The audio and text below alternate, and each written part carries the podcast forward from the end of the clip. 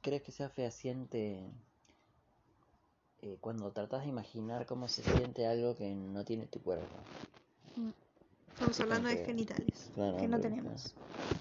Y yo siento que en realidad tenemos la capacidad de sentir cosas que no están en nuestro cuerpo, pero que otras personas sí lo tienen. Como una herencia implícita. Como algo que se transmite genéticamente, tipo como que, que sale de, de, de en la etapa in utero, imagino yo. como que algo muy primitivo en nuestra cabeza sabe cómo se debería sentir un cuerpo masculino siendo mujer o cómo se debería sentir un cuerpo femenino siendo hombre, Pero, pero, las, tenés que estar muy tenés que concentrarte mucho y tratar de imaginarlo, tipo imaginarte algo que no tenés o algo que tenés y que deberías no tener, digamos. Yo he hecho ese ejercicio, ¿sabes con qué? Con imaginar que tengo alas de ángel. Imagino cómo se debe sentir batirlas y qué músculos de mi espalda harían fuerza para batirlas. ¿Nunca imaginaste eso? Yo imaginé cosas. Imaginé también cómo sería tener más dedos cuando era chiquito. Y te digo que la verdad yo no creo que sea... Bueno, pero un dedo sabes cómo se mueve, simplemente ubicarías. Sí, pero imagínate otro dedo. lado. Es muy complicado mover otro dedo, ¿eh? ¿Cómo lo haces? Yo puedo imaginarlo, ¿Dónde como muevo estos cinco. Y es un control impresionante. El otro. ¿Cómo cerrás el puño? Pero en cambio, Sí, es súper extraño. en cambio tener alas es algo que nunca me voy a enterar, porque Claro, dedos tengo, pero que alas no no. tenés. Entonces, y también sabes que imaginé tener branquias, cómo se ve sentir el aire Eso también traté de imaginar momento, sí. Eso también lo traté de imaginar en muchos momentos. Lo de las branquias. Porque a mí me da pánico no poder respirar abajo del agua. Entonces me imaginaba cómo será respirar abajo del agua.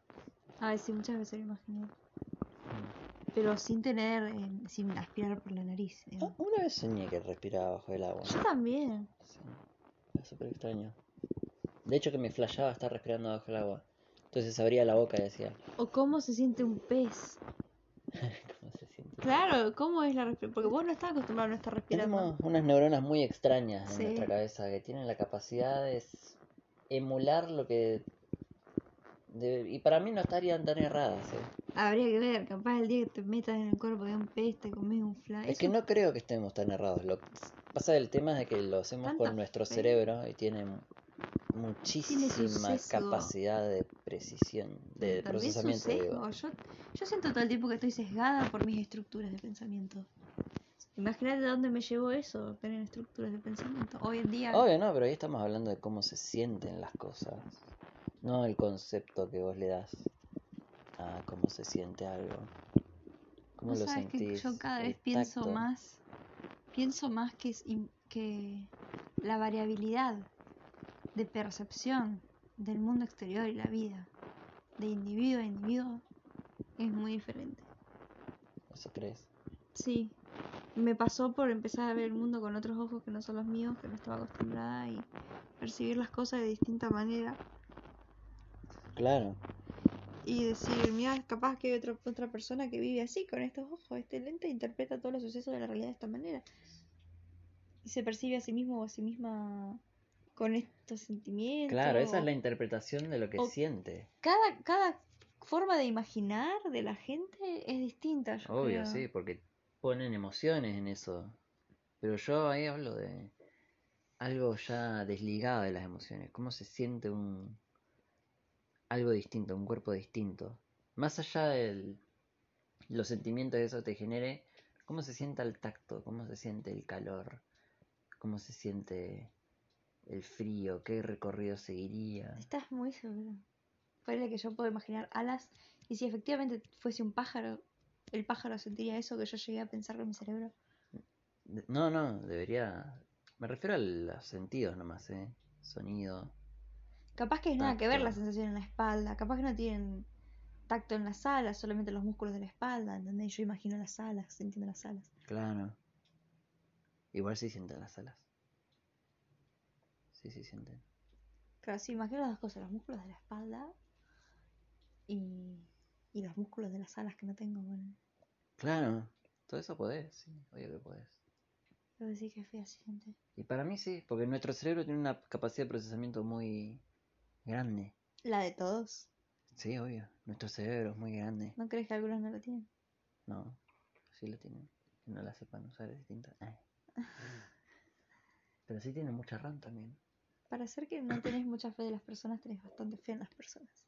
No, Confías en bastante en su capacidad. cuerpo, no en la persona. Su cuerpo está diseñado para, por la naturaleza, para ser excepcional.